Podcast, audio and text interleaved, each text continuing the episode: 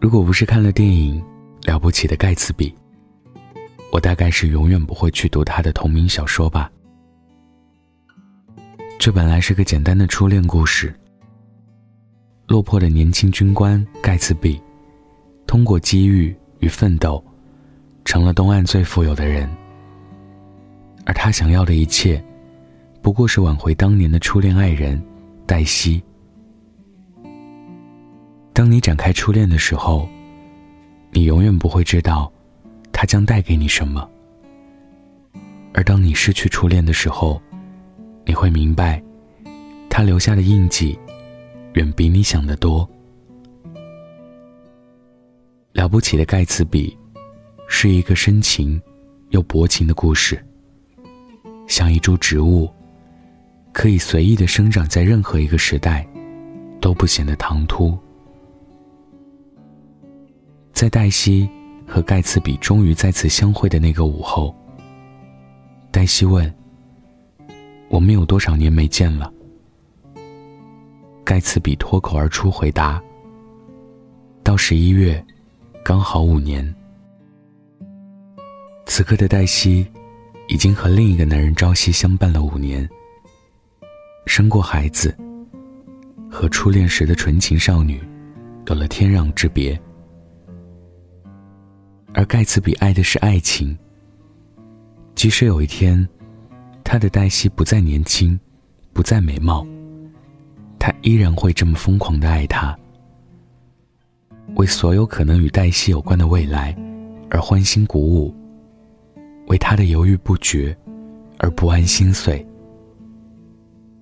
最后，盖茨比向往的一切，因为黛西的动摇与一场意外。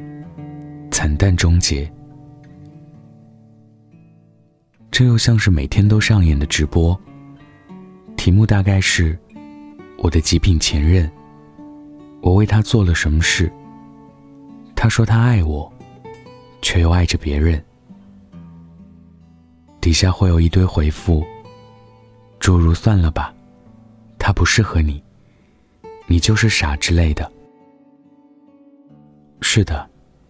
与黛西相比，盖茨比的爱情太过理想主义，并且不计后果。写盖茨比的作者菲茨杰拉德，在书里投射了很多自己的故事。可以说，盖茨比就是作者本人。他的少年时代，长期依靠亲戚支援。他一边在别人的屋檐下生活，另一边。又必须和一群有钱的同学朝夕相处，内心的自卑，让他迫切想要掩饰自己的真实家庭背景，也迫切希望得到别人的认同与赞许。光芒四射的吉内瓦，是书中的女主角黛西原型。她也是富家女孩。作者不仅仅只是被她的美貌所吸引，还有殷实家底。赋予他的那份自信，与饱读诗书的动人气质，他的一切，是作者终其一生都想要追寻的。而我们，又何尝不是这样呢？我们都曾失恋，都曾遇见过失败。我们每一个人心里，都住着一个盖茨比。盖茨比。是我们心底对成功的渴望，是我们想要颠覆过去的强烈欲望。在繁荣浮躁的年代，人人都急着去成功，急着去享受，怕错过，怕没得到。他铺张浪费，奢靡生活，醉生梦死，不过是为了填补自己心中的那块缺口。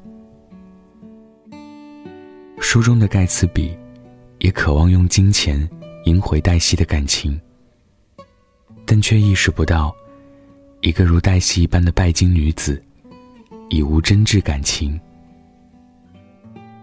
对金钱的膜拜，已使大多数人冷酷无情。盖茨比生前宾客盈门，死后却无人参加葬礼。在这样一种社会风气中。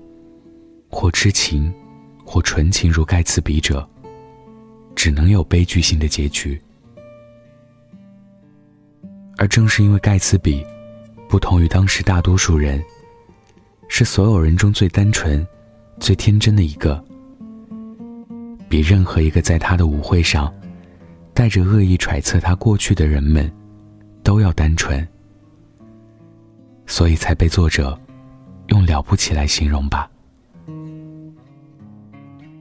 很多人看完这个故事后，都会长叹一口气，心情沉重。不可言说，却又爱不释手。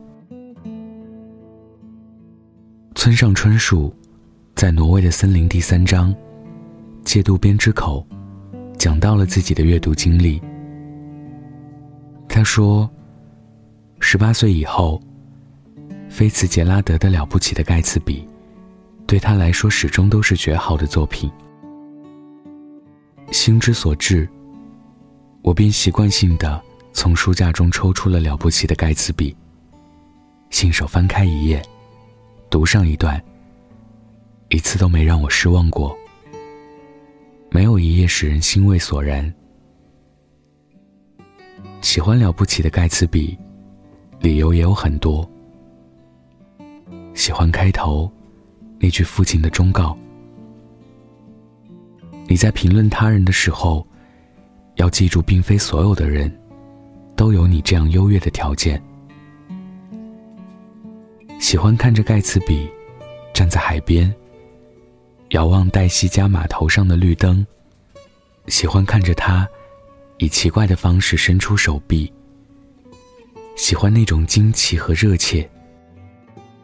喜欢盖茨比豪宅上彻夜不灭的灯光。从花园里随风飘至的音乐和笑声。那样声色犬马，醉生梦死，以及盖茨比躲在这一切繁华背后的孤独和被压抑的欲望。说到底，他跟美国梦，跟西部人在美国东部的遭遇，都没什么关系。他教你坚定的成为自己，同时关心他人的命运。学会爱这个世界，但随时准备好与之抗争。它只关乎青春梦想和追逐的勇气，但其中没有妥协，仍然是奋力向前，逆水行舟。晚安，记得盖好被子。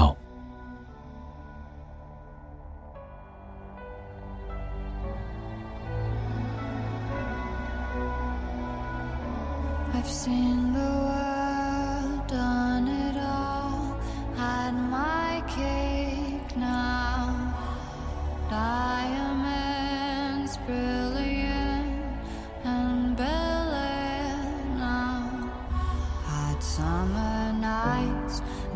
July when you and I were forever wild. The crazy days, city lights, the way you'd play with me like a child.